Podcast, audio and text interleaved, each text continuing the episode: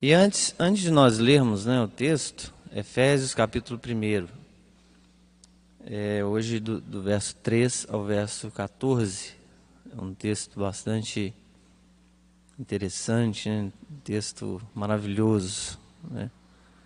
É até chovendo molhado, né? Falar que o texto da Bíblia é maravilhoso, porque todo o texto da Bíblia é maravilhoso, né? Mas tem alguns textos que, que impactam, né? De uma forma mais profunda, né? No coração de cada um e traz uma elucidação é, de assuntos diferenciados que vão é, colaborar para o entendimento mais profundo também da Escritura e isso traz a riqueza, né? Da edificação do corpo de Cristo. É, antes de abrirmos, eu preciso fazer duas correções aqui de, de duas imprecisões né, que eu cometi nas outras duas aulas passadas. Nada que trouxesse grandes prejuízos, tá, irmãos? Mas é importante a gente fazer isso porque a gente vai se aperfeiçoando mais. Né? E eu quero que, eu acho que na, é, nessa pressa às vezes que a gente fica, né? Porque é um pouco, é pouco tempo, né? Às vezes para trazer uma lição tão extensa? E a gente acaba eh, se empolgando demais, falando até muito rápido, né? Quero tentar também não ser tão é, muito rápido, né? Para a gente poder tentar aproveitar o melhor possível. Mas a primeira imprecisão foi sobre a palavra evangelho, que eu falei sobre a palavra eu, mas é, ângelos, na verdade é eu mais angelion, tá? Isso não é um grande prejuízo porque a palavra angelion ela vem de ângelos, tá? Então isso é uma correção que eu até fiz lá no chat lá da, do vídeo, né? Eu até coloquei lá para aqueles que estavam é, assistindo. Tá? Então é fica esse registro. E, evangelho vem do grego eu angelion, né? Angelion vem de ângelos Aí então por isso a boa mensagem, né? A gente falou sobre isso. E a segunda imprecisão foi sobre a questão de falar, é, inclusive porque eu citei o nome né, do, do pastor, do reverendo Augusto Nicodemos, é, eu falei sobre macroevolucionismo, eu quero corrigir, não é macroevolucionismo, é macroevolução e microevolução. Tá? Na, na ocasião eu tinha falado macroevolucionismo e microevolucionismo. Não, não é isso. Tá? Embora não tenha tanto prejuízo também, porque o assunto está muito relacionado. Né? É, macroevolução, nós não, não, não seguimos a macroevolução. Tá? Porque a macroevolução é aquela é, evolução que o evolucionismo quer ficar tentando bater né, na tecla. Mas a microevolução, né, essa é, nós entendemos que, é, que realmente acontece. Esse assunto eu, né, eu peço aos irmãos que, é, que depois possam é, conferir na internet lá no, no vídeo do, do Nicodemos. Ele fala com muito mais propriedade, ele né, tem é, muito mais know-how aí né, para falar sobre esse assunto embora a gente já entenda o conceito básico né, de, de tudo isso. Tá? Então foi, foram essas duas correções que eu precisava fazer para a gente seguir. Eu quero tentar é, não ficar atropelando demais e se empolgar demais, tá? E se os irmãos verem alguma imprecisão, depois podem me corrigir, tá? Podem ficar à vontade para chegar para mim e falar assim, pastor, o senhor acho que talvez errou nisso aí porque aí eu quero me corrigir, né? E principalmente porque está sendo registrado, né? E fica então essa, essas duas correções, pequenas correções, né? É, e vamos tentar seguir aí de uma maneira mais tranquila, né? Embora né, a gente sempre se esbarre essa questão do tempo. Então vamos ler o texto bíblico, queridos, na lição de hoje, verso é, Efésios, capítulo, carta de Paulo aos Efésios, capítulo 1 do verso 3 ao verso 14. Diz a Escritura: Bendito o Deus e Pai de nosso Senhor Jesus Cristo, que nos tem abençoado com toda sorte de bênção espiritual nas regiões celestiais em, em Cristo, assim como nos escolheu nele antes da fundação do mundo, para sermos santos e irrepreensíveis perante Ele, e em amor, nos predestinou para Ele, para a adoção de filhos, por meio de Jesus Cristo, segundo o beneplácito de Sua vontade, para louvor da glória da sua, de Sua graça, que Ele nos concedeu gratuitamente no amado, no qual temos a redenção pelo seu sangue, a remissão dos pecados, segundo a riqueza da sua graça, que Deus derramou abundantemente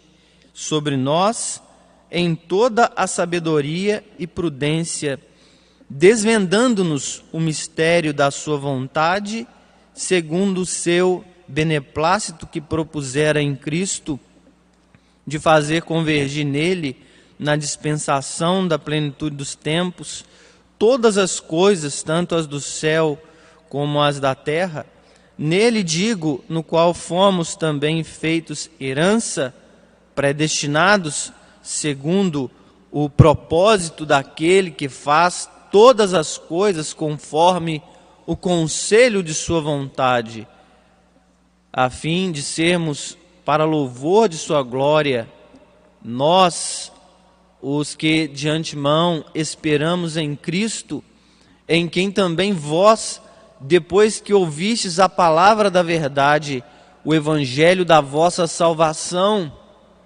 tendo nele também crido, fostes selados com o Santo Espírito da promessa, o qual é o penhor da nossa herança até o resgate da sua propriedade em louvor da sua glória. Aleluia. Vamos orar, é uma oração breve. Soberano Deus, obrigado pelo texto da Sua palavra que foi lido, que ele possa falar aos nossos corações.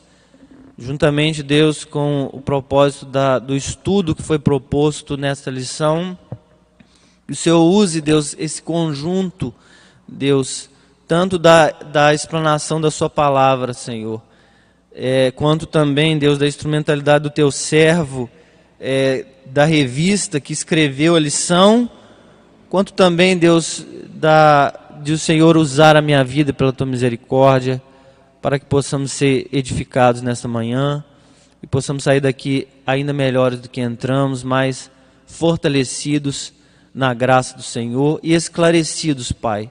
Mesmo que esse assunto não seja um assunto tão fácil, de fácil entendimento, porque de fato é, nós somos corrompidos pelo pecado e nossa justiça falha. Ela não tem é, capacidade de, de poder arguir a justiça do próprio Deus. Em nome de Jesus, Pai, que o Senhor possa tomar em tuas mãos toda essa lição e abençoar a nossa aula. Em nome de Jesus, amém e amém. Amém, queridos? Glória a Deus, né? Então, nós temos diante de nós né, um, um, texto aí que é um dos maiores textos diretos. Né? Esse, esse texto ele é, ele é longo, não sei se os irmãos viram, mas a separação né, das vírgulas aí é um texto de em que a gente tem aí é, 11 versículos, não é isso? Deixa eu ver, 1, 2, 3, 4, 5, 6, 7, 8, 9, 10, 11, 12. 12 versículos. 12 versículos escritos, irmãos, de uma forma direta, só separado aí por vírgulas e pontos, pontos e vírgulas, né? É um texto interessantíssimo porque é um texto que nós observamos aí é, o, o mistério da união mística do corpo de Cristo né, com o seu Cristo.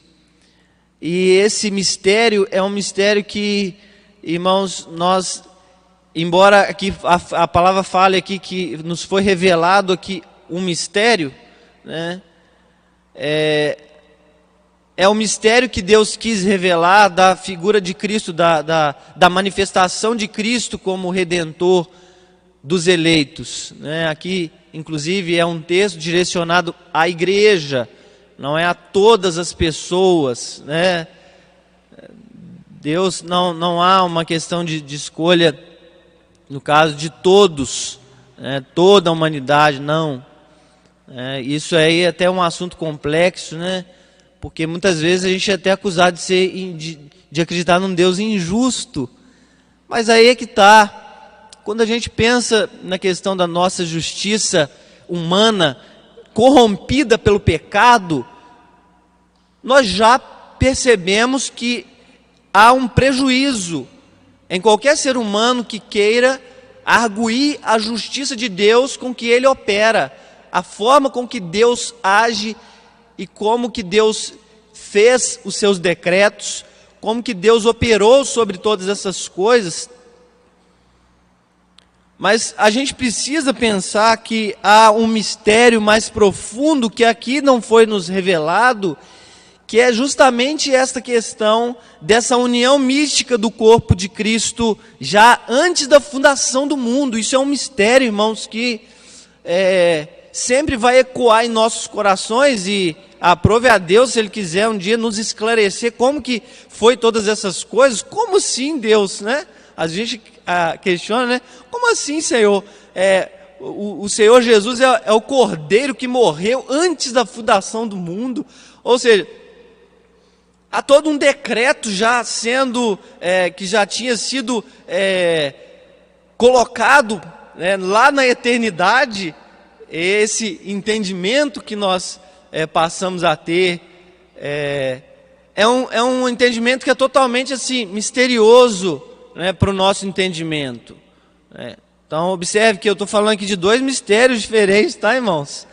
É, o mistério, esse mistério de, dessa união mística, de que, do, do que aconteceu antes da fundação do mundo, nós estávamos lá em Cristo, olha como é que isso é profundo. Quando Cristo morreu como cordeiro é, antes da fundação, nós estávamos lá, morremos com Ele. Isso é muito misterioso, isso é muito profundo, né? Mas também há um mistério aqui que foi nos revelado. Qual é esse mistério? O mistério da eleição e da forma com que essa eleição ela foi possível, né? A forma com que se concretizou todas essas coisas, né? a forma com que foi revelado esse Cristo diante da humanidade, né? diante da, da é, de toda essa situação do que o Senhor coloca. E é interessante, irmãos, que a gente vai percebendo a lição que não é e não pode ser com base em nenhuma fé prevista, né? que o homem pode ser escolhido. Inclusive, é William Hendricks, que é um comentarista muito profundo. Ah, esse é, é o que o meu professor de grego ele indicava lá no seminário. A gente chegou a comprar algumas unidades, né? Inclusive eu tenho esse esse comentário de Efésios. William Hendricks e Kstemarker, né? São os dois que fizeram. Kstemarker deu continuidade à obra de William Hendricks. É um comentarista muito técnico, muito profundo, vai muito no, no grego, mergulha muito dentro da, do estudo. E ele cita esse texto, inclusive, aqui, né, que ele diz assim: ó, assim como nos escolheu nele antes da fundação do mundo, verso 4, para sermos santos e irrepreensíveis perante ele e em amor. Ele cita nesse texto, ele fala: olha, Deus não é, nos escolheu nele antes da fundação do mundo, prevendo que nós seríamos. É, é, prevendo que nós seríamos santos e irrepreensíveis. Não. Ele nos escolheu para isso. Amém? Aqui já é uma certeza, já é uma afirmação. Né? Não tem aqui uma questão de, ah, porque ele viu que o fulano ia ser bonzinho lá no, no futuro. Não. Todos pecaram e carecem da glória de Deus. Todos. Não há nenhum que salve. Nesse sentido da questão da, da escolha da salvação ou não, da, da participação da salvação, da, é, do pensamento do, do homem ser ativo ou passivo, que circula na humanidade, dessa dúvida que muitas igrejas, infelizmente, ainda manifestam, e nós, graças a Deus, temos sido iluminados, entendemos que o nosso, a nossa questão é passivos em relação à regeneração, porque o Espírito opera primeiro, ele ressuscita-nos espiritualmente, em primeiro lugar, para que possamos responder à chamada. A chamada que você responde à salvação, ela é porque você foi ressuscitado espiritualmente e não é, ao contrário, não pode ser ao contrário, porque morto não escolhe. O, o, o texto também da lição vai falar. Mas, é, completando, essa questão, ela precisa ser esclarecida e ela vai ser esclarecida durante a, a lição para que a gente possa perceber quão, quão grande foi o amor de Deus para com a nossa vida em ter nos escolhido. E essa, essas bênçãos espirituais nas regiões celestiais, ela vai se manifestar. Em três, aqui é, o Hendrickson faz uma divisão interessante, que ele mostra essas três bênçãos sendo manifestas. Aliás, ele mostra três grandes bênçãos sendo manifestas aqui: as bênçãos espirituais, dando a ênfase né, nas bênçãos espirituais, obviamente, nas regiões celestiais que é a questão da eleição. Aí a gente vê no verso 4, a predestinação está aí relacionada. A questão da redenção, da, essa é a operação né, do que Cristo fez. A gente vai ver isso no verso 7, né? Temos a redenção pelo sangue de Cristo. Né? Nós fomos redimidos pelo sangue do Cordeiro. Né? Eu gosto, eu gosto de, de falar da palavra redenção como Deus levantando-nos dos mortos, né? Ele está nos redimindo, Ele está nos levantando. Redenção. E também a questão da certificação, que ele vai falar do selo do Espírito Santo, verso 13. Somos selados com o Espírito Santo da promessa, o qual é o penhor da nossa herança, até ao resgate da sua propriedade, ou seja, é da propriedade de Deus. Amém? Somos de Deus. Fomos comprados pelo sangue do Cordeiro. Por isso ele tem ciúme de você, né? O Espírito Santo ele tem ciúme de você. Por isso, quando a gente se envolve em situações estranhas, ele incomoda-nos, ele nos convence, ele está ali para falar: olha, não é por aí, ore, busque, né? E saiba entender. E o Senhor assim possa então é, nos abençoar, irmãos, é, nesse início então de, de, de, estudo. Nós vamos agora entrar na revista. Né? Eu queria só dar essa pequena explanação aí desse texto, né? também baseado, lógico, nos comentários. Né? Nós precisamos, né? a gente que estuda a gente precisa também do comentário, embora que a gente foi ensinado que o comentário tem que ser a última coisa a ser pesquisada. Né? Primeiro você vai para o texto, você vai analisar. Se você tem o recurso, vai lá no grego, olhe, observe. Né? Hoje não, não trouxe assim, nada da questão do grego aqui, né, muito profundamente, tá? mas essa é, essa é a missão né, de cada um que vai ensinar a palavra. Amém? Então vamos iniciar aí nossa, nossa lição. É, vamos enfatizar aí uma eleição sem candidatos. Né? Olha que interessante. Tá? A predestinação como a Bíblia apresenta. Muitas pessoas têm, infelizmente, é, acusado, é, como eu já havia falado, é, os cristãos, inclusive um, um, dos pastores aí da mídia, muito popular, né? E eu, inclusive, admiro ainda ele. Ele, para mim, é, é, tem sido um dos melhores pregadores temáticos que eu já vi. Consegue explorar assim, uma, uma, uma gama de, de assuntos dentro daquilo que eu fiquei, eu fico sempre impressionado e ficava principalmente, hoje não, não tenho assistido muito, ficava muito impressionado com a, com a forma dele pregar e, mas ele um dia ele, ele se colocou diante da mídia lá no programa dele para acusar, né, o, o é, é, acusar aqueles que entendem a predestinação como uma escolha divina independente. Ele, inclusive, levantou a bandeira da, de Deus escolher com base na fé prevista.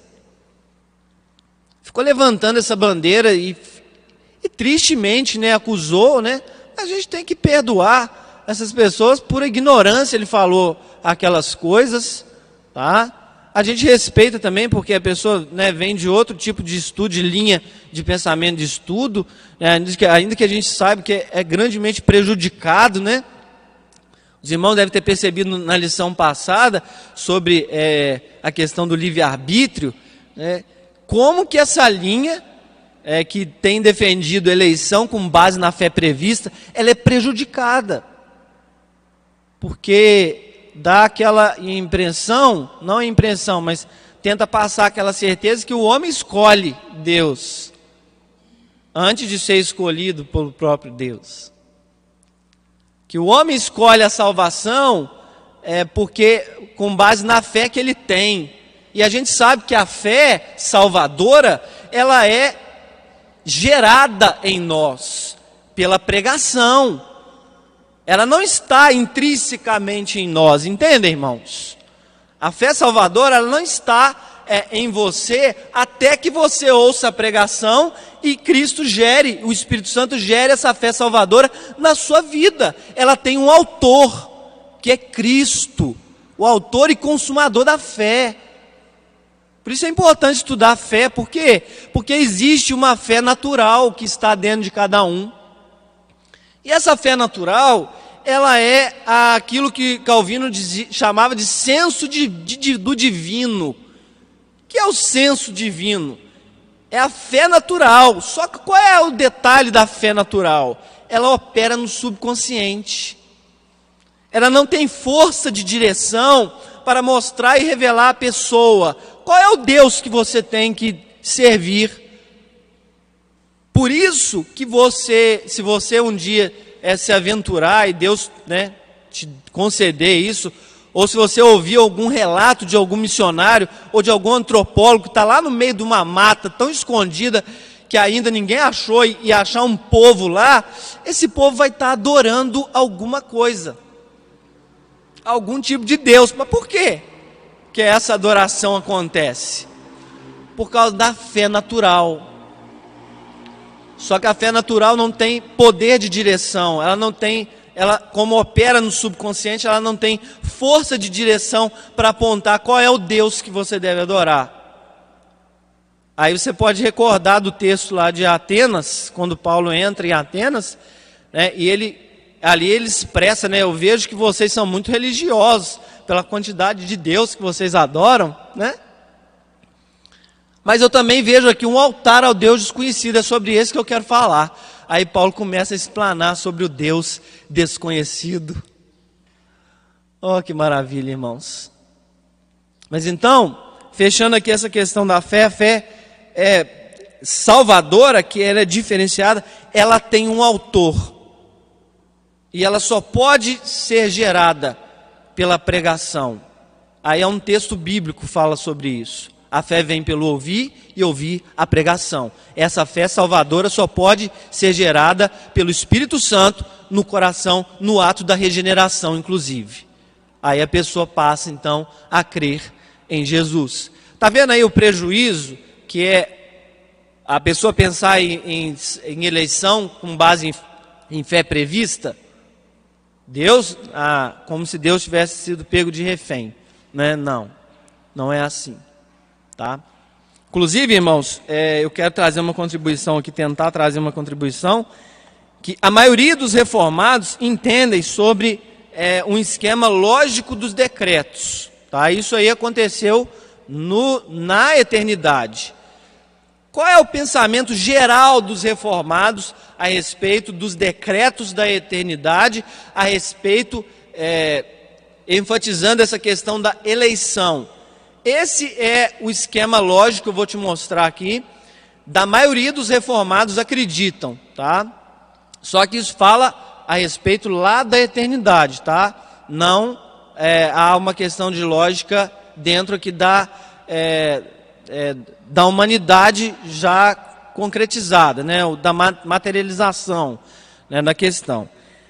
Então, a maioria dos cristãos, eles entendem que os decretos começaram da seguinte forma lógica: Deus decretou criar, em primeiro lugar, depois Deus decretou permitir a queda, depois Deus decretou eleger alguns dentre esse povo, depois Deus decretou prover a salvação dos eleitos por meio de Cristo Jesus, tá? E depois Deus decretou chamado à salvação. Aí a operação de tudo isso está lá no mistério de Deus, lá na eternidade. Isso aí é uma ordem lógica de decreto, ok? Tá. E isso depois vai se resultar. Essa é uma forma de pensar, irmãos, que a maioria dos reformados pensam, tá? Oi?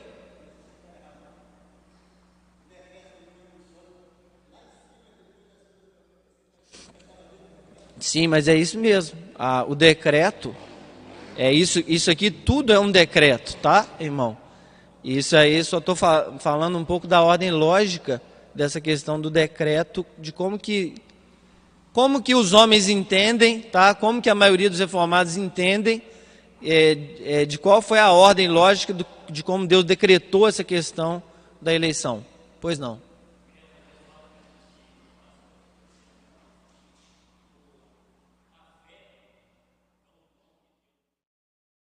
Sim.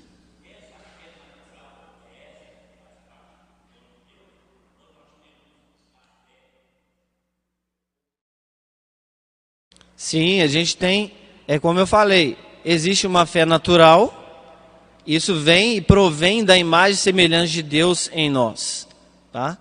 Isso aí é algo que Deus deixou, esse senso de Deus que cada um tem, o torna automaticamente um ser religioso, quer ele queira ou não.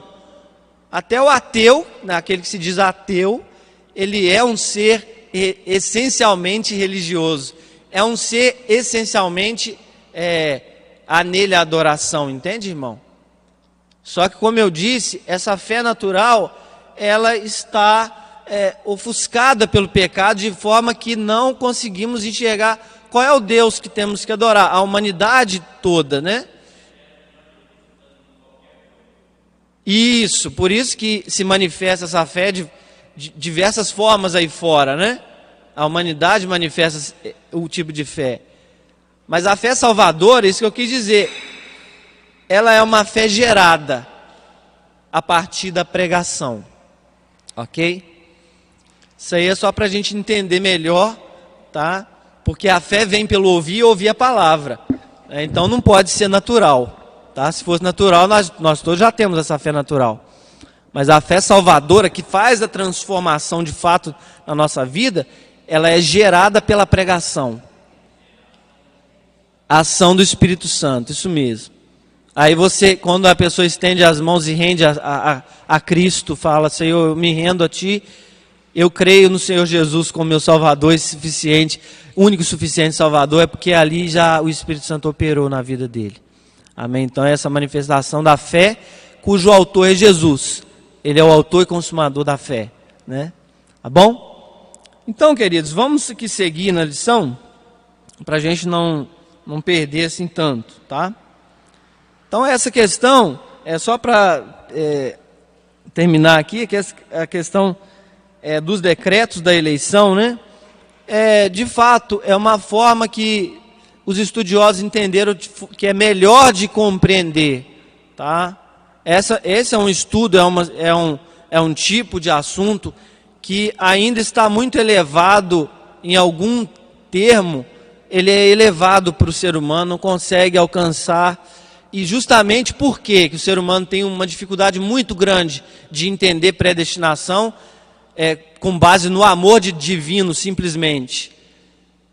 Porque o ser humano ele tenta, pela sua justiça corrompida, acusar Deus de ser injusto. Essa, essa, esse juízo de valor que as pessoas fazem a respeito de Deus, de tentar acusá-lo de escolher alguns e simplesmente não ter escolhido outros, faz com que a pessoa tente é, emita um juízo de valor, mas Deus é injusto?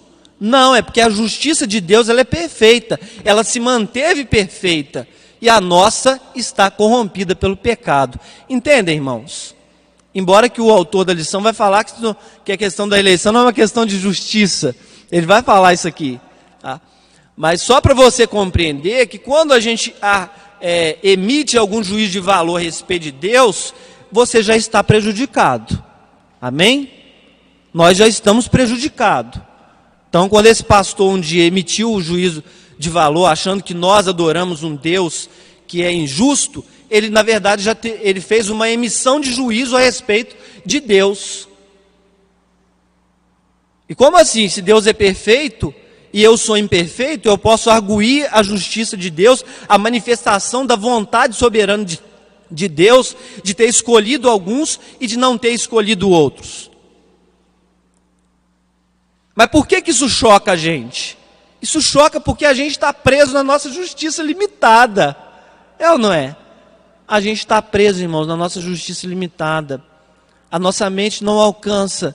E aí o que a nossa mente não alcança, a gente começa a tentar o achismo, né? Ah, mas eu acho isso. Ah, mas eu não concordo com isso. Ah, mas isso não é assim assim. Ah, isso aí não é assim sim. Irmãos, vamos descansar em Deus, amém? Vamos descansar no Senhor e nos alegrar nele.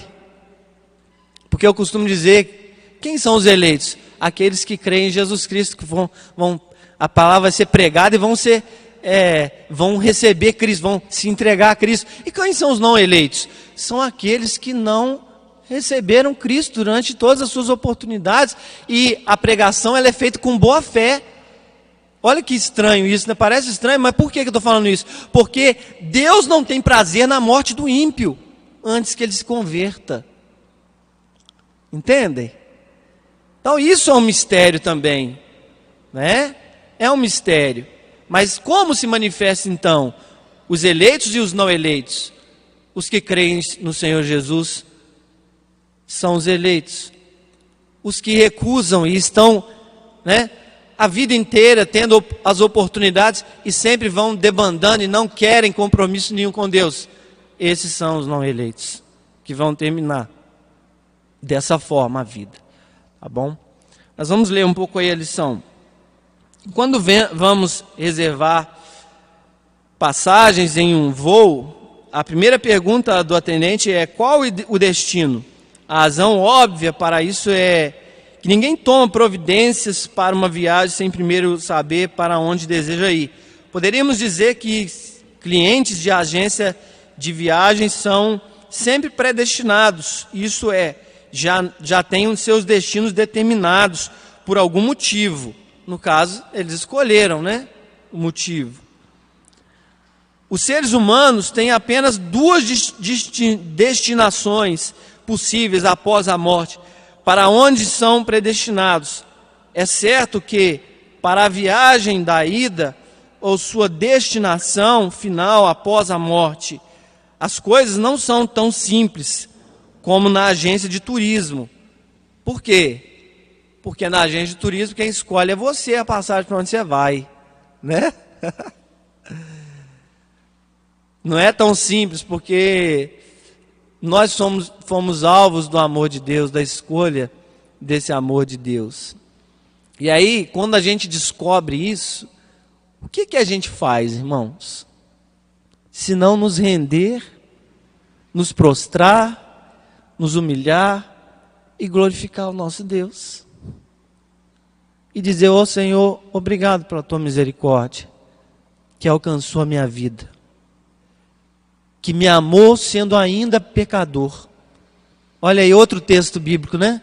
Que, que fala que, que, que simplesmente exclui essa questão da pessoa achar que tem que Deus predestinou porque ele achou que ele viu lá na frente que o fulano ia crer. Não! Sabe o que, que Deus viu lá na frente a respeito de todos nós, irmãos? Que nós íamos pendendo cada vez mais para o pecado e para o mal. E iríamos todos se desgarrar. Iríamos todos ficar perdidos, como ovelhas sem pastor. Essa que é a verdade. Por isso ele nos amou antes da antes sendo nós ainda pecadores. Assim que Deus nos amou.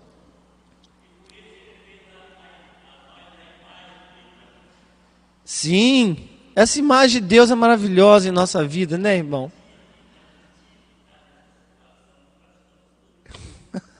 É verdade, então, é, seguindo aqui, a gente só tem isso a fazer é render-se e falar: Senhor, muito obrigado. Eu sei que eu não sou merecedor de tão, de tão grande benefício. A tua graça me alcançou, Senhor.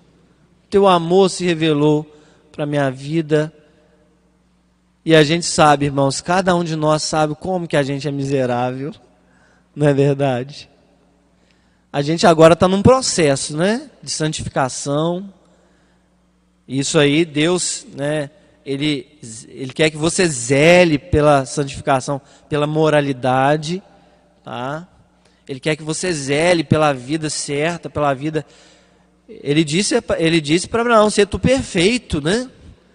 Tá, diz também para cada um de nós: ser perfeito. Ele não está falando que você vai ser perfeito aqui, ele está falando que você busque sempre isso. Porque foi para isso que você é, nasceu.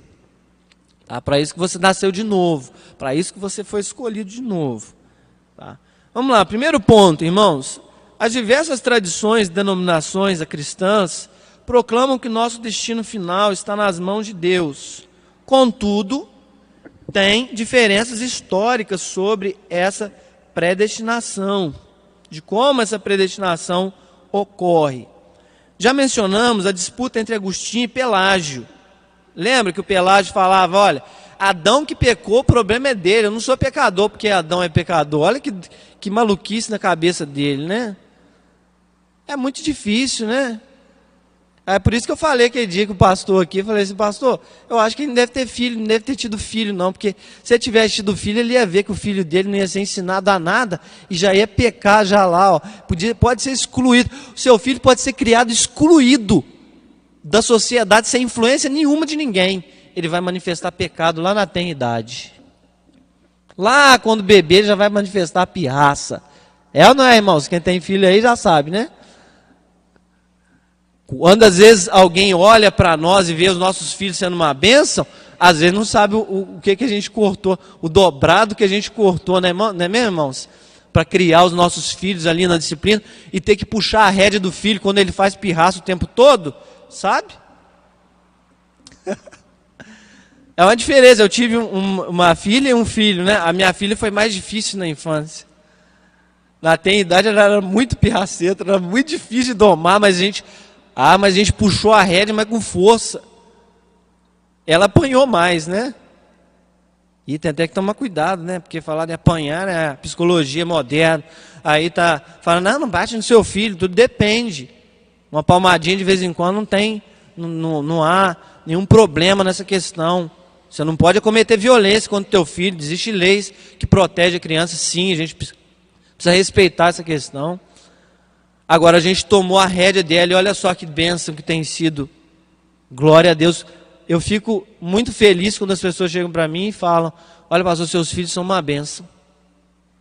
Mas tivemos que puxar a rédea.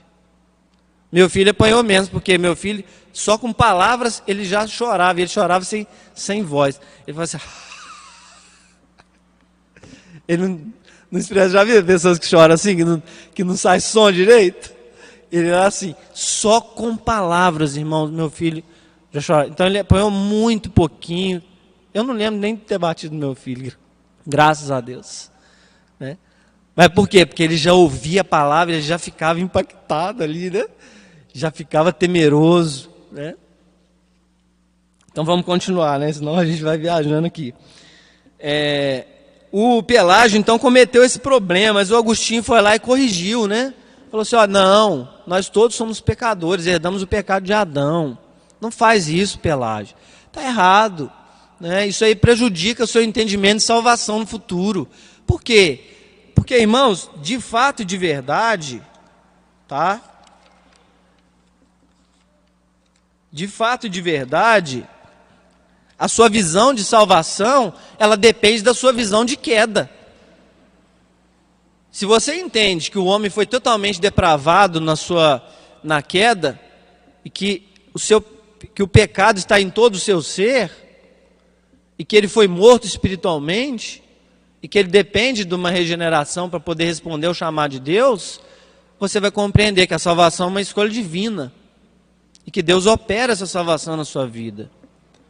Só que ao mesmo tempo você não é um robô diante de Deus, você tem emoções, né? Você tem a sua manifestação de adoração, de alegria, de tristeza, até de raiva às vezes. Às vezes, às vezes você se encontra brigando com Deus, é não é? É, às vezes a gente se encontra brigando com Deus. Jacó brigou com Deus, né? Outros personagens da, da Bíblia, Moisés ficou, ficou uma hora chateado, Senhor, é, eu não vou sair desse lugar se o Senhor não for comigo, né? Esse povo desobediente aí que o Senhor, que o Senhor colocou na minha responsabilidade.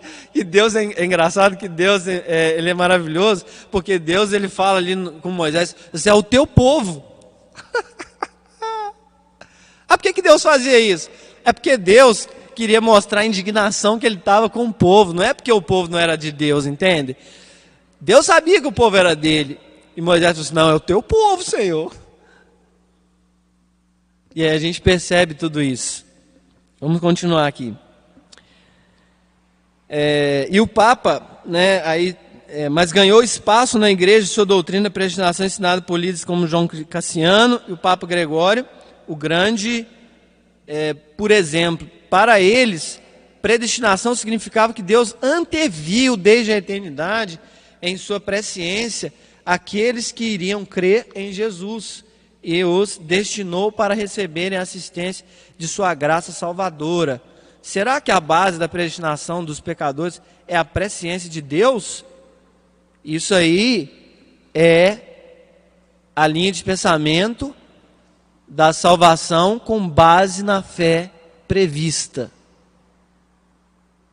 Deus preveu que o fulano ia crer. Não. Deus não preveu. Oi?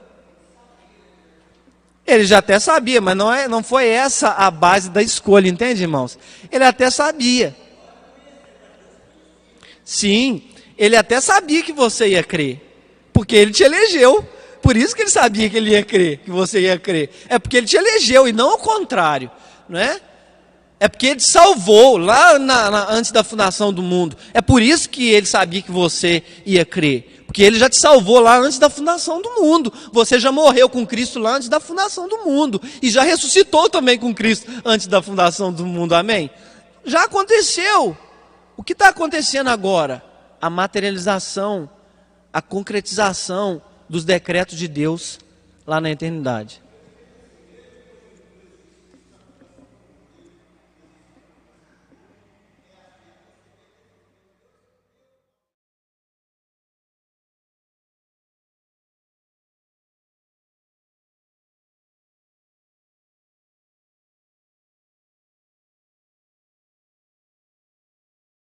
Isso aí. Pois não? Quer falar? É. Não?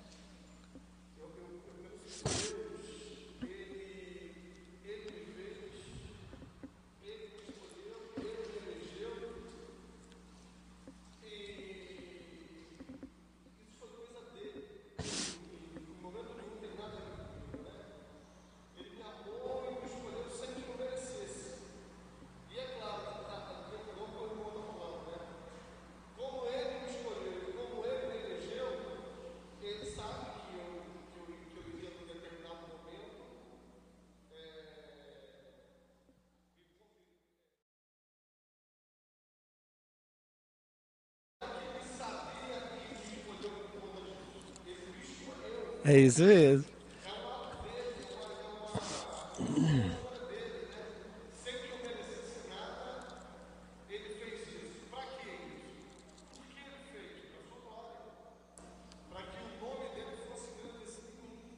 Exatamente, pelo seu amor, né? Independente, irmãos, tá? Pelo seu amor independente. Aí como que você vai julgar a Deus? Se Deus quis assim, é a vontade de Deus. Como você vai julgar Deus tendo a sua justiça própria prejudicada pelo pecado, já defasada pelo pecado? Você não pode. Entende? Então por isso que muitas pessoas entram em parafuso, né? Entra parafuso na cabeça delas porque elas querem julgar Deus e não dá para julgar Deus. Deus está acima de tudo. Amém? Então vamos lá, letra A. Predestinar é mais que prever. Não se pode negar que Deus conhece de antemão todas as coisas. É igual o irmão falou, né? A questão, e que o irmão também falou, a questão é se a predestinação é fundamentada no mero conhecimento antecipado que Deus tem das decisões dos pecadores, já vimos que a profecia bíblica demonstra que Deus conhece os eventos futuros porque Ele mesmo soberanamente os conduz. Tá? Fazer com que a mais importante decisão de Deus quanto aos seres humanos dependa completamente da vontade dessas criaturas tão limitadas, significa trocar o Deus revelado da Bíblia por um outro Deus né? Porque senão Deus se torna refém, meio que refém do ser humano, e ficar esperando o ser humano para ele crer ou não crer, não crer ou não crer. Quantas vezes você vai ter que ouvir a palavra para você crer?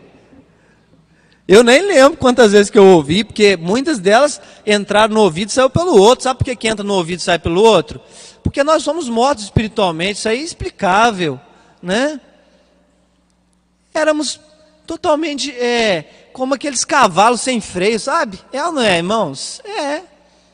Éramos como aqueles cavalos sem freio, sem rédea, sem nada. Ouvíamos, ouvíamos, ouvíamos, nada adiantava. Por quê?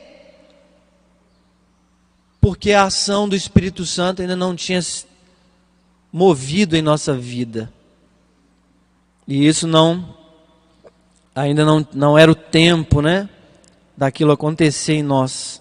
Eu me converti aos 19 anos. Olha quanto tempo, né? Eu fiquei nesse mundo aí, perdido, né? Perdendo tempo, né? Não vou desconsiderar todas as coisas. Eu acho que, que várias experiências que a gente tem, tudo, é, acabam contribuindo de alguma forma com, com, o nosso crescimento, obviamente, né? Com o nosso caráter, com é, tudo há uma contribuição. Muitas delas, só que muitas dessas coisas acabam é por é, nos levar para caminhos errados, né? para caminhos de morte. Tá? Então, continuando, o apóstolo Paulo descreve a redenção como um plano bem amarrado, no qual de Deus de antemão conheceu, predestinou, chamou, justificou e por fim glorificou. Está vendo que está todos os verbos no passado? Ele já fez lá na eternidade, né? É o já e o ainda não, né? Que somos salvos, mas ainda não plenamente. Ou por quê? Porque não estamos gozando ainda da eternidade. Ah, nem aqueles que estão na igreja, na igreja triunfante, é, ainda não têm a completude de tudo, porque os seus corpos ainda não foram ressuscitados, não chegou o último dia. Então, ainda que eles já gozem né, de uma eternidade, já, né, vamos dizer assim, não ainda completamente também. Estão aguardando a ressurreição dos corpos. Tá? Então, ó, na Bíblia, conhecer por vezes tem o significado de entrar numa relação íntima, especialmente em referência à relação de Deus com seu povo. Conhecer de antemão não significa tomar conhecimento das decisões futuras de alguém. Nesse sentido, ele conhece a todos igualmente, mas escolher alguém especialmente para si. Quando Jesus afirma que sua escolha precedeu a escolha dos discípulos, ele está explicando a razão original pela qual os doze, os doze decidiram crer nele e segui-lo, e não apenas relembrando a ordem cronológica dos fatos, tá? Mesmo porque, como ensina Paulo, a escolha divina ocorre muito antes de haver tempo. Efésios 1:4 aí, ó, tá? Nos escolheu nele quando? Quando nos escolheu nele? Antes da fundação do mundo. Tá?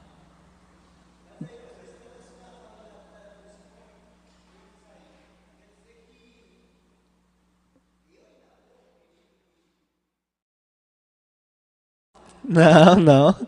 Você foi selado com o Espírito Santo, irmãos. Ó,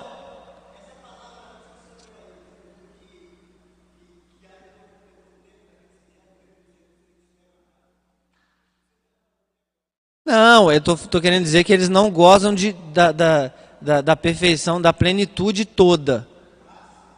Ainda estão, estão esperando a ressurreição dos corpos. É isso que eu quis dizer. Mas é para a eternidade, é para a eternidade com Deus, tá? Tá só para o irmão entender. Então, é, por escolha divina, ocorre muito antes de haver tempo, né? foi antes da fundação do mundo. Muitos cristãos preferem imaginar uma predestinação baseada na presciência, porque entendem que uma predestinação soberana seria um tipo de fatalismo que tiraria a liberdade humana. Mas aí, o homem tinha realmente liberdade depois da queda? Porque toda a liberdade que o homem passou, todo resquício de liberdade, nem vou falar da questão, vou entrar muito na polêmica né, do, do livre-arbítrio ou não livre-arbítrio, livre-agência ou não livre-agência, porque uma palavra está muito relacionada à outra, né? Nicodemos explica muito essa, essa questão interessante. Ele fala que o, o árbitro é aquele que não tem, é, que não pode ter, ele é imparcial, né? O árbitro é imparcial. Ele não pende nem para um lado e nem para o outro, senão ele não pode ser árbitro. Se ele torcer para o Corinthians lá, né? E vai jogar contra o Flamengo, ele vai favorecer o Corinthians? Então, ser árbitro não serve. O Nicodemos explica a, o arbítrio nesse sentido. Por que, que o homem perdeu o livre-arbítrio? Porque agora ele pende para o pecado, ele pende para as coisas erradas. Depois da queda, ele se tornou um pecador e ele vai pender sempre para a questão do pecado. Nesse sentido, ele realmente perdeu o livre-arbítrio. Mas e a continuação da, da escolha humana? essa liberdade com que as pessoas têm de escolher, elas estão infelizmente condicionadas. Por isso ela não é livre. Está condicionada ao pecado, está corrompida pelo pecado. Por isso não tem como a pessoa, ela por ela própria, escolher Deus por si próprio, porque senão Cristo não precisaria ter vindo. Aí simplesmente ele iria fazer, ele mesmo ia se esforçar, né? Por isso a salvação é pela graça, não pela obra. Não pode ser pela obra. Né? Senão isso implica automaticamente nessa outra questão. Né? Então uma questão vai implicando a outra. Tá? Então ele, ele é então. É, o ser humano então é esse livre-arbítrio dele, né? essa liberdade humana que fala aqui, ela não, não consegue alcançar Deus por si próprio. Tá? E nesse sentido da, da salvação, irmãos, que Paulo fala, não há quem busque a Deus, nenhum sequer. Não há quem faça o bem. Porque às vezes você pode ficar confrontado com esse texto. Mas, pastor, a gente está fazendo bem para a população aí fora. A gente está dando cesta básica para as pessoas aí fora. A gente não pode, irmãos, confundir uma questão com a outra, tá?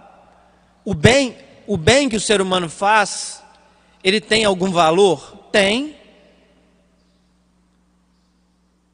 Mas ele não tem valor em relação a mudar Deus de posição em relação à sua espiritualidade. Você caiu e morreu espiritualmente não pode responder por isso. Por isso Paulo fala: não há nenhum bem, não há quem faça o bem, não há quem busque a Deus, não há nenhum que entenda. Ninguém. Paulo está querendo dizer nesse contexto, tá? Por isso a gente precisa separar as coisas, tá? Porque às vezes a pessoa fala, mas o homem não faz o bem? Ele faz. Esse bem tem algum valor humano? Tem. Tem valor quando você abençoa alguma pessoa? Tem. Quando você vai lá por livre vontade, né? E dá uma cesta base para alguém? Tem, claro. Uma esmola, uma pessoa? Tem valor humano. Mas não tem valor para mudar Deus quanto à questão dele salvar você ou não, porque senão a salvação seria pelas obras e não pela fé. Ok? Vamos lá muitos cristãos então preferem pensar dessa forma. Contudo, já vimos que a soberania de Deus não implica que os seres humanos são é, suas marionetes. Pelo contrário, a liberdade humana é real, mas não absoluta. Porque está subordinada à nossa natureza determinada por Ele. Está vendo aí? A, a nossa liberdade está subordinada à nossa natureza caída. Por isso que o homem escolhe mais o mal do que o bem. Entende? Já viu que é muito mais fácil levar a pessoa para o mau caminho do que levar a pessoa para a igreja? É. Eu usava muito isso às vezes na, na, na, pregação do evangelho, às vezes quando eu abordava pessoas na rua e falava. Já viu como é que, como é, que é fácil quando a pessoa chama a outra para ir num, num, evento, né, onde vai ter carnalidade? A pessoa até arruma dinheiro emprestado às vezes, porque ela às vezes não tem, ela vai naquele lugar. Já viu como é que é, que é, é fácil as pessoas é, dar cachaça para o outro, né, chamar o outro para tomar cachaça ou, ou usar droga? É fácil. Mas quando você chama para a igreja e convida para adorar a Deus, já viu que você tem que orar, jejuar, buscar a Deus, falar, Senhor, tem misericórdia, leva essa pessoa, convence essa pessoa, Jesus. É porque, porque o homem, por natureza, tem aversão às coisas de Deus.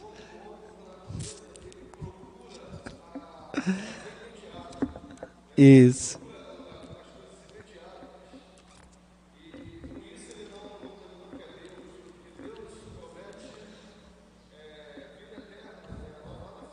É verdade.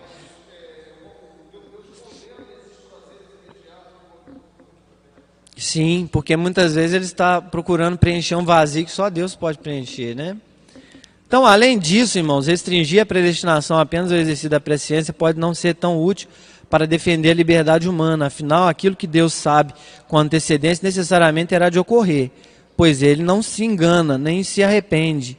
Mesmo se ele tivesse escolhido Jacó porque anteviu que ele creria, e se não tivesse escolhido Esaú por, por prever que permaneceria incrédulo, que liberdade ambos teriam de agir diferentemente.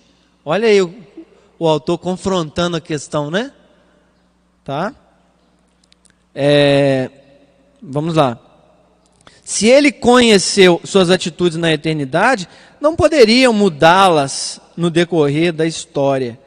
De qualquer forma, sabemos que ele os escolheu sem levar em conta as suas virtudes ou defeitos. Amém? Deus escolheu um mistério. Né? Já viu que tem gente que você olha assim e fala, só falta ser cristão. E às vezes ele não vai ser cristão. Porque ele confia tanto no mérito próprio. Eu conheci uma pessoa muito parecida assim, sabe? Eu só penso que se Deus quiser, no último momento, tenha se arrependido né, dos seus pecados, ali naquele momento, ter realmente se encontrado com Deus. Mas era aquele tipo de pessoa. Aí, em contrapartida, Deus vai lá e escolhe Raabe, uma prostituta, fazer parte da linhagem do Messias. Deus! Mas como é que o senhor pode fazer um negócio desse, Deus?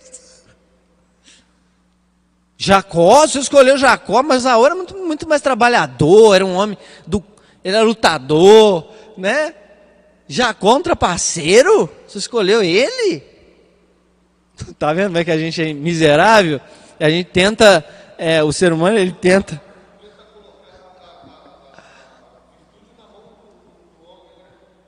Verdade.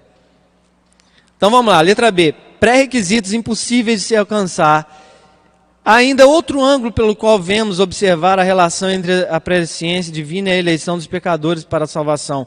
Um dos atributos mais proclamados do nosso Criador na Bíblia é a santidade. Podemos dizer que sua justiça é um aspecto prático de sua santidade, essencial. Deus é o juiz justo e santo de toda a terra. Por isso, sua lei é a regra perfeita para todas as as suas criaturas, ele exige perfeição. Ora, se a lei divina requer perfeição, qual ser humano jamais conseguiria ser antevisto pela presciência divina, atendendo perfeitamente a lei e a vontade de Deus? Qual? Nenhum, porque todos pecaram. Se fosse assim como o Senhor Deus é, o Senhor Deus, como o Senhor Deus teria escolhido Abraão e sua descendência, literalmente eu o conheci. Se tratasse de usar sua presciência, ele apenas contemplaria suas falhas e incredulidades futuras, não fé e obediência. Está vendo aí, irmãos? É a pura verdade. Se ele fosse olhar para a presciência da sua vida, ele ia ver um monte de, de falha, de incredulidade, de vontade de chutar o balde, de vontade de voltar atrás, de vontade de desistir de tudo, e sabe, já na caminhada cristã, e de você falar assim: meu Deus, não dá dano para aguentar um negócio desse. E alguns desviando-se de verdade da palavra.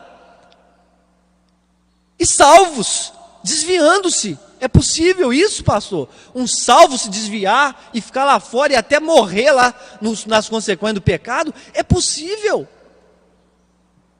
Isso não anula necessariamente o que Deus fez, porque o Espírito Santo que o selou, se de fato ele foi salvo, tá? Eu preciso enfatizar isso. O Espírito que o selou não o deixou, não o abandonou, estava lá, mesmo ele em falhas e dificuldades, estava lá apagado mas ele continua selado. Só que quando uma pessoa se desvia, pode ter o risco dela também nunca ter sido salva. Esse é o grande dilema que às vezes as pessoas podem pensar. Pois não.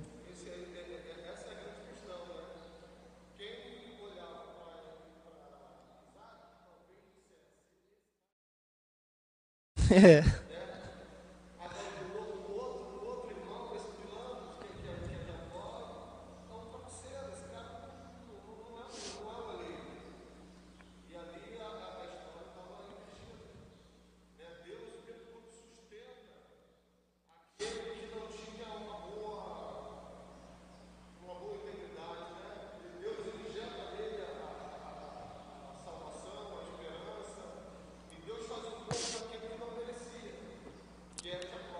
você me fez lembrar, irmão, de um ponto muito importante. Agora, o que Deus faz quando Deus elege, Ele conhece, escolhe, predestina, né, glorifica. O que Ele faz nessa vida? Ele transforma essa vida, irmãos, amém? É lógico. Olha para a vida de Jacó, por exemplo. O trapaceiro se tornou um servo de Deus, temente a Deus, ele não ficou de qualquer maneira. Olha que aí é que muitas pessoas acusam também, né? É, os, os, calvinistas de é, achar que o cara está salvo, então já que ele está salvo, então ele pode fazer o que ele quiser, que ele não vai perder a mesma salvação, então ele pode andar do jeito que ele quiser. Não, negativo. O texto bíblico que nós lemos está aqui, claro, ó. Ele nos escolheu nele antes da fundação do mundo para sermos santos e irrepreensíveis. Ele nos transforma. Aí é claro, a palavra de Deus ela traz responsabilidade, inclusive, sobre os salvos. Você é salvo para ser responsável pela sua salvação agora. Por isso, desenvolva a sua salvação com temor e tremor. Olha aí que interessante, né? Porque agora você não é responsável pela salvação. Aliás, é você não é responsável por Deus te salvar, porque Ele te salvou por livre, livremente. Agora, você é responsável pelo que Deus te deu pelo que Deus colocou em sua vida, de zelar por aquilo que Deus quer que você zele. E Ele já deu a orientação. Você precisa de orar, você precisa de ler a palavra, você precisa de buscar a Deus. Está toda a orientação dos salvos aqui, tá? Então não tem essa conversa fiada de alguém achar, ah, não, mas esse povo aí não está errado, não está errado não, irmãos. Em nome de Jesus está certo. Ser é salvo para as boas obras que Deus predestinou desde, né, para que você praticasse essa.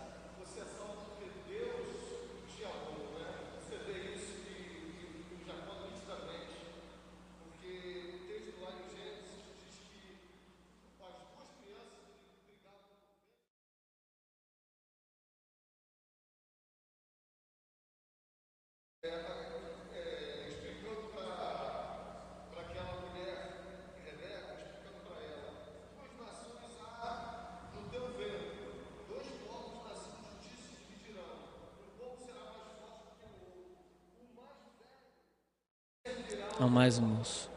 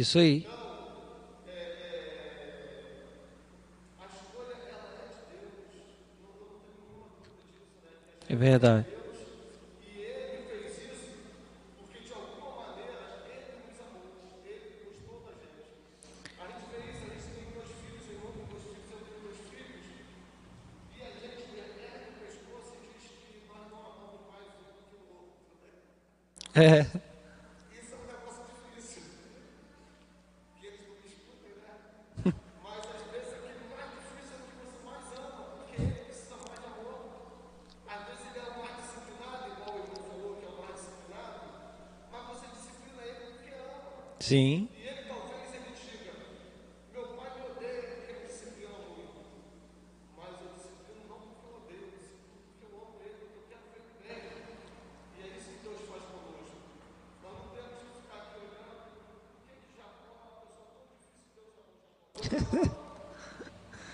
Verdade. E a situação se torna mais difícil quando você tem é, casal, é, não casal, você tem dizer, duas mulheres ou dois homens, né? Mais difícil ainda. Né? Essa questão do, né, da, da, porque quando é um homem e uma mulher, é, é, tratamento diferenciado, né? Quando é duas mulheres, é tratamento mais ou menos igual. Tá? Mas vamos lá. Ninguém jamais seria predestinado para a salvação se a base para isso fosse conhecimento prévio de Deus. Tá? Por quê? Porque o homem é caído e pende para o mal e para os prazeres carnais. Tá? Então aqui tem a parte C que fala sobre é, predestinar, nem predestinar e nem prever, tá? Ele fala aí é, sobre essa questão. Tá? Irmão, a gente vai ter que pular um pouquinho aqui, tá? Eu queria né, poder tá falando assim de tudo, né? Tá alcançando tudo. Aí ele toca num ponto que a gente já tocou também, que é os mortos não escolhem, mas podem ser escolhidos. Acho que já ficou bem claro isso.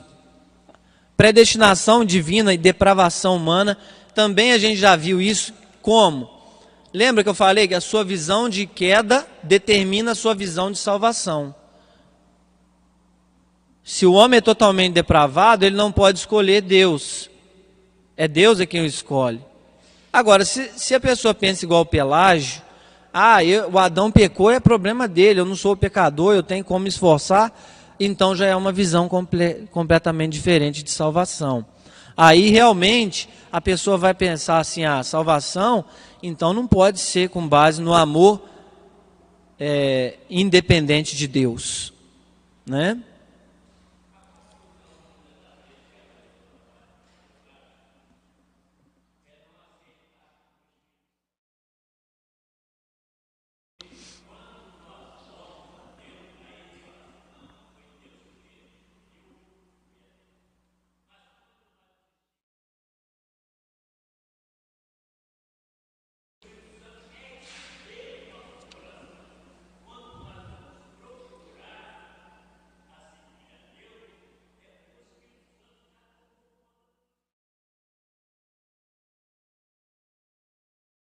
Sim.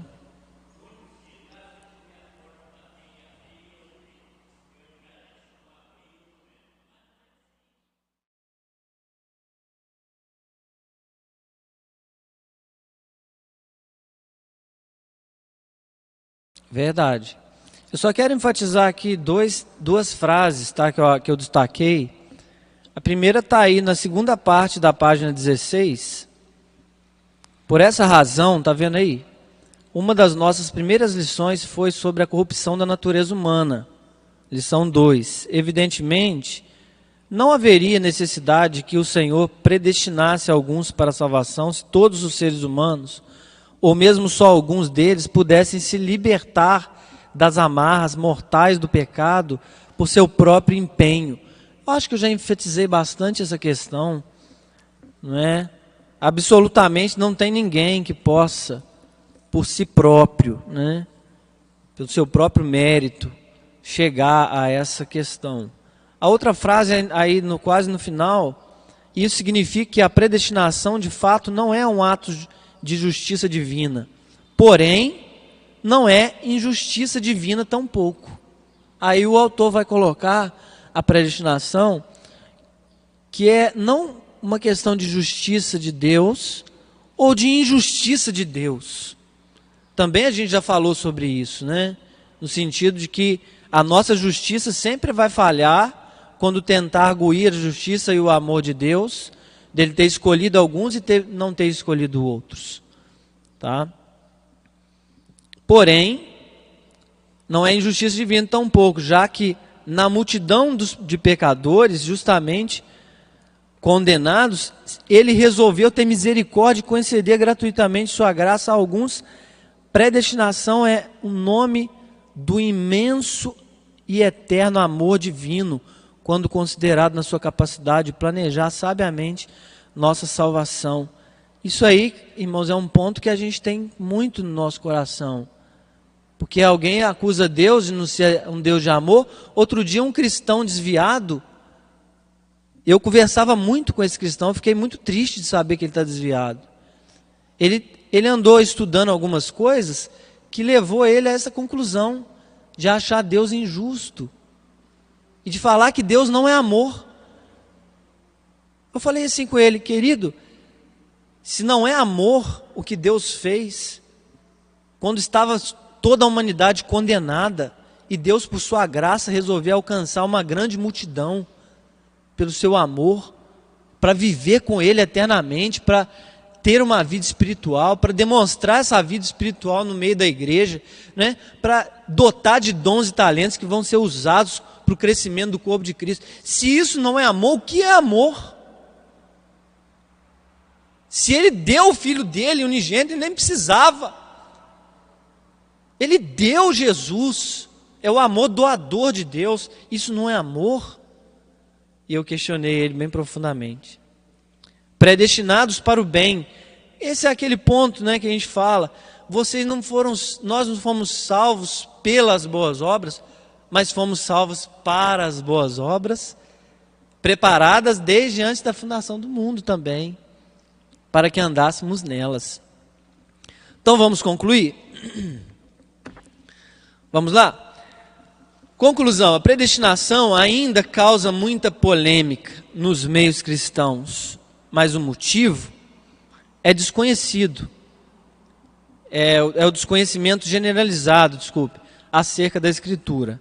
Aliás, mais triste ainda é constatar que muitos membros de igrejas reformadas também ignoram os detalhes dessa doutrina, sua importância, fundamentação bíblica e beleza não significa prever as decisões dos pecadores, pois isso condenaria a todos né, pela eternidade, já que são espiritualmente corruptos.